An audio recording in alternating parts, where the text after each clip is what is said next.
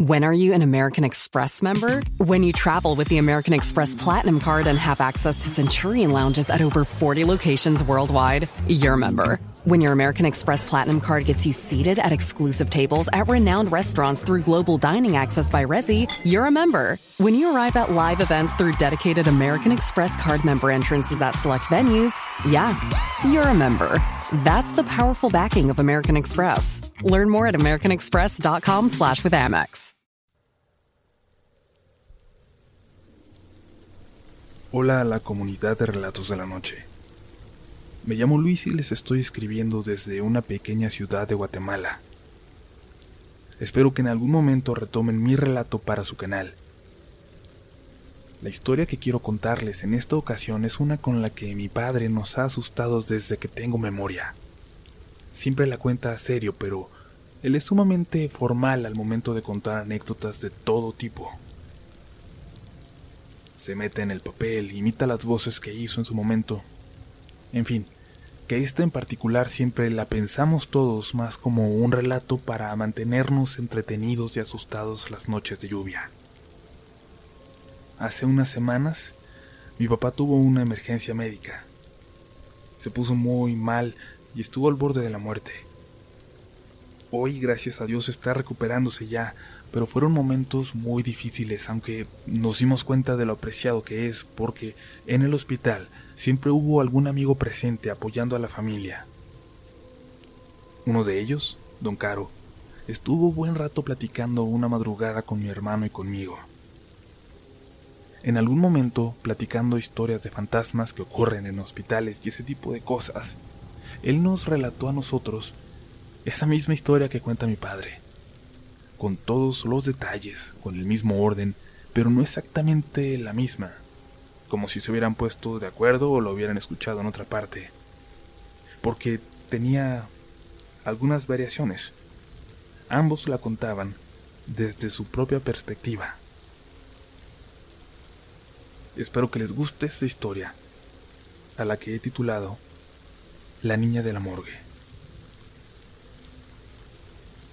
Mi papá y don Caro se conocen de finales de los 90, cuando ambos trabajaron en el mismo lugar siendo jóvenes aún, en el servicio de limpieza de la morgue de esta ciudad. Se hicieron amigos en esas pláticas cuando salían a fumar a la parte trasera del lugar, que daba ya al despoblado, empezando la montaña apenas al cruzar la cerca. No había descanso para la gente de limpieza. Siempre había alguien trabajando, incluso por las noches y la madrugada, y ellos siempre eran felices cuando les tocaba pasar un turno juntos. Incluso ese, el de la noche. Porque nadie se acostumbra a estar rodeado de muertos a esas horas. El olor de los difuntos, me dijo mi padre, es la cosa más horrible que ha experimentado. Un día llegó al lugar una mujer mayor, muerta en circunstancias extraordinarias. Habían pasado días antes de que los vecinos se dieran cuenta de que había fallecido. Sin embargo, aún no comenzaba a oler mal. Su cuerpo parecía empezar a descomponerse de una forma más lenta que lo ordinario.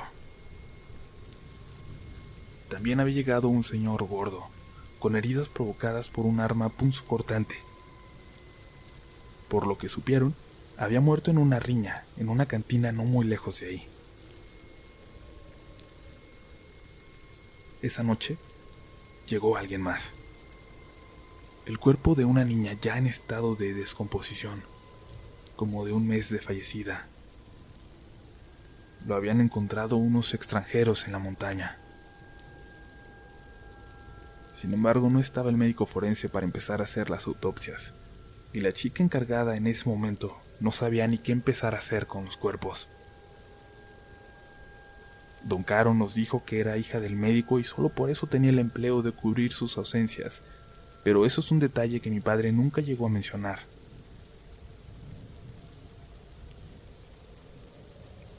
La chica dijo que no podía hacerse cargo. Nunca había lidiado ella sola con una situación de trabajo real y se marchó no sin antes pedirle a las personas encargadas de la limpieza, mi padre y don Caro, que pusieran el cuerpo en el salón al lado de los otros dos. Ese pequeño cuerpo de la niña, completamente desnudo, despedía un olor insoportable. Ahorita que la huelan los otros dos, se levantan y se van, dijo don Caro, y mi padre se echó a reír. Y hubo un pequeño atisbo de risa, muy despacito, saliendo de otro lugar del salón. Este no fue mi padre, y tampoco había sido don Caro, quienes viéndose el uno al otro, se apresuraron para salir. Es aire que sigue saliendo de los muertos, no te preocupes. Te acostumbras, dijo don Caro. Y eso era algo que ya sabía mi padre también, pero esto que acababan de escuchar se había escuchado muy, muy distinto. Recibieron entonces una llamada. Era el médico forense. Les hizo preguntas sobre los muertos que habían llegado y se quedó callado al escuchar la descripción de la niña. Escuchen bien, escuchen muy bien lo que les voy a decir. Coloquen los otros dos cuerpos en el salón de autopsias. Cierren con llave el salón donde está la niña. Y si ya han terminado su trabajo, pueden retirarse. Le preguntaron si ocurría algo fuera de lo normal, pero solo les respondió que eran cuestiones administrativas y que él iría en cuanto pudiera, para que no se quedara solo el lugar. Esta ciudad es pequeña y pacífica, no hay mucha actividad en la morgue como podría ocurrir en otro tipo de ciudades, por lo que la situación no era tan descabellada. Mi padre y don Caro tenían aún mucho por hacer, así que decidieron terminar con la limpieza pendiente antes, luego mover los cuerpos antes de retirarse. Se dividieron entonces el trabajo para terminarlo más rápido, y se fueron cada quien a un extremo para empezar a trabajar. Después de una hora más o menos, llegó mi papá finalmente al pasillo, afuera de donde estaban los muertos y de dentro del salón se escuchó un golpe, y luego cómo cayeron algunos instrumentos metálicos. Eh, Caro, espérame. Ahora los movemos entre los dos, gritó hacia adentro. ¿De qué hablas, loco? contestó la voz de don Caro, desde el otro extremo del pasillo, asomando la cabeza desde una sala. Mi padre se puso pálido y corrió hacia él. Le juró que había escuchado algo moverse dentro del salón donde estaban los cadáveres. ¿Cómo crees? Vamos a ver, le dijo don Caro, evidentemente pensando que mi padre había imaginado el sonido, quizás nervioso por lo que había ocurrido un rato antes. Afuera la lluvia arreciaba, pero eso era común. En esa época del año siempre caen tormentas por la madrugada. Sin embargo, esa noche no hacía más que contribuir al ambiente de misterio que se comenzaba a apoderar del lugar y que tenía cada vez más nervioso mi padre. No hay que entrar, esperemos ya aquí afuera, dijo. Hay que entrar de una vez y moverlos para poder irnos, respondió don Caro. ¿Irnos? ¿De verdad piensas irte con esta tormenta cayendo allá afuera? Los dos caminaban desde casa al trabajo, así que don Caro se dio cuenta de que no era una posibilidad irse en ese momento. Bueno, dale. Hazte un café o algo mientras yo reviso el salón ahora que termine esto. Se quedó entonces en la pequeña salita en la que estaba, y mi padre se dirigió al pequeño cuartito que se usaba como comedor. Puso a hacer algo de café, y minutos después escuchó a don Caro salir de la sala que acababa de terminar para ir a revisar el salón con los cuerpos. Pasados unos segundos, lo escuchó gritar. Como lo contó don Caro, Mi padre parecía muy nervioso en ese rato, a punto de un colapso o un ataque de pánico. Era normal, creía él. En el tiempo que tenía trabajando ahí, ya había visto lo que pueden hacer los muertos, la tormenta y los relámpagos constantes a una persona que tiene que pasar la noche ahí. Sobre todo en noches como esa, en las que se quedaban solos por alguna razón. Terminó la sala que estaba limpiando y se dirigió al salón, pensando que le iba a tocar mover solo los cuerpos y que como había pasado ya con otros, quizás mi padre no volvería a trabajar ahí la noche siguiente. Se preparó antes de abrir la puerta del salón, tapándose la nariz, sabiendo que saldría ese olor insoportable a carne podrida que despedía la niña. Antes de abrir, justo al tomar la puerta, un movimiento rápido detrás de ella provocó un ruido fuerte y claro. Sin pensarlo abrió la puerta para averiguar qué era. Y los tres cuerpos permanecían en las camillas, pero una de ellas, la de la niña, se había movido del lugar. Una visión casi hipnótica lo hizo concentrarse cada vez más en ese cuerpecito, enfocándolos desde la puerta, tratando de entender qué ocurría. Y en ese momento, un muy ligero movimiento en uno de los dedos de la niña, casi imperceptible, le hizo cerrar la puerta gritando de terror. Ese fue el grito que escuchó mi padre, que corrió para ver qué ocurría. Dice don Caro que quizás lo imaginó, pero lo que ocurrió a continuación no era para nada producto de su imaginación. Se dirigió junto a mi padre al comedor, contándole lo que creía haber visto. Ahora, era él el de los nervios, el que parecía estar a punto de un ataque de pánico. Ambos se intentaron calmar en el comedor y afuera. La tormenta parecía empezar a calmarse también, hasta que un relámpago cimbró el lugar. Y segundos después, la oscuridad. Era común en ese tiempo y en ese clima sufrir los cortones de energía, pero no se podían haber imaginado un peor momento para que eso ocurriera. La tormenta arreció, pero ambos sabían que era hora de aprovechar el permiso y marcharse cuanto antes. ¿No los vamos a mover entonces? preguntó mi padre. Si quieres, ve y muévelos tú contestó don Caro. Yo ya no voy para allá aunque me corran mañana. Al dirigirse a la puerta, los sonidos de pasos afuera en el pasillo los detuvieron por completo. Don Caro volteó a ver a mi padre, preguntándose ambos con la mirada si en realidad habían escuchado eso que acababan de escuchar, o si estaban alucinando.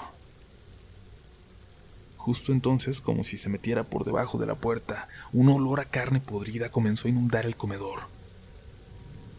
Un olor a muerto.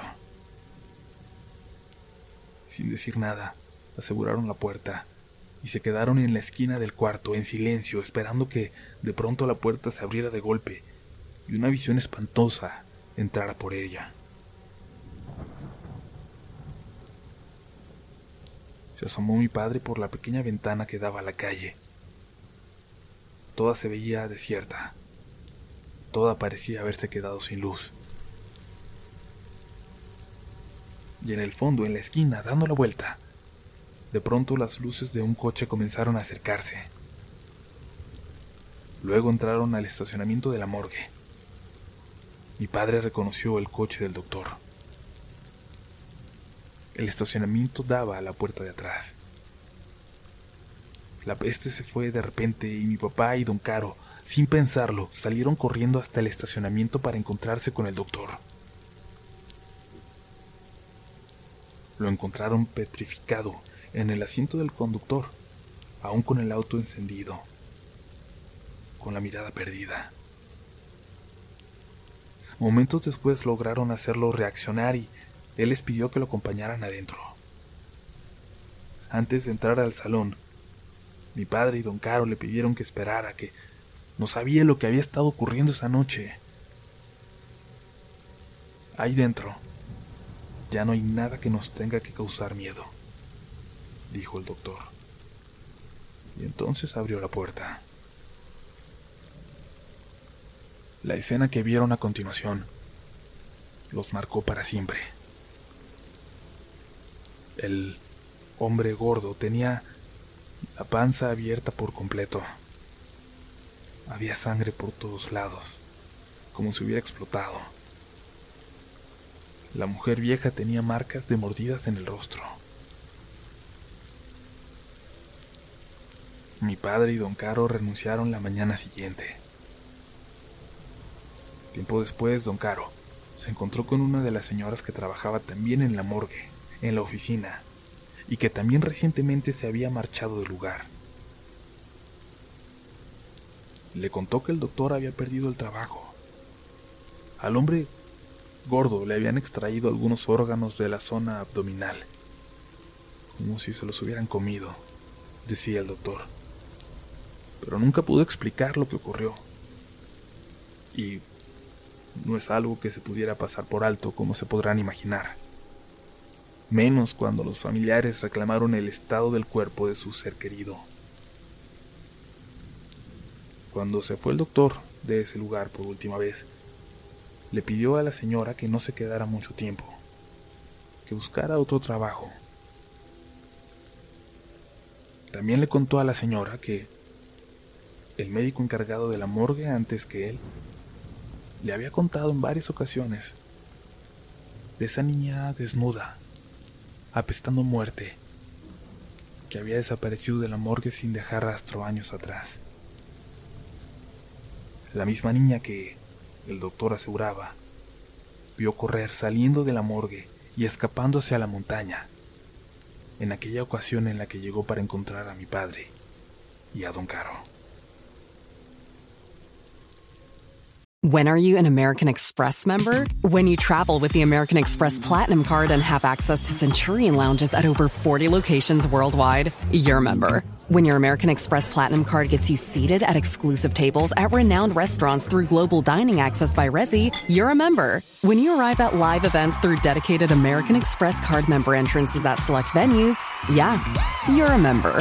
That's the powerful backing of American Express. Learn more at americanexpress.com slash with Amex. Si te gusta este contenido, no dudes en suscribirte para que estés pendiente de lo nuevo que tenemos cada semana. Síguenos también en Instagram y Twitter, donde nos encontrarás como RDLN Oficial. Y también puedes suscribirte a YouTube, donde tenemos varios relatos nuevos cada semana. Esto es Relatos de la Noche.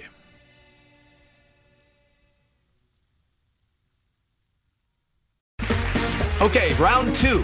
Name something that's not boring. A laundry? Ooh, a book club.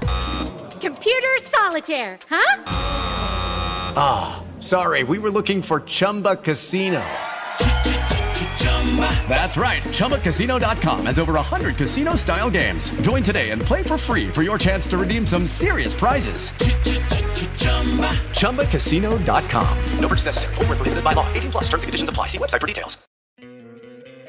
¿No te encantaría tener 100 dólares extra en tu bolsillo?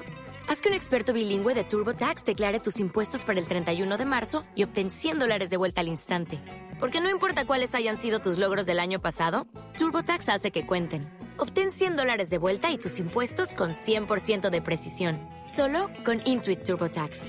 Debes declarar para el 31 de marzo. Crédito solo aplicable al costo de la presentación federal con TurboTax Full Service. Oferta sujeta a cambios o cancelación en cualquier momento.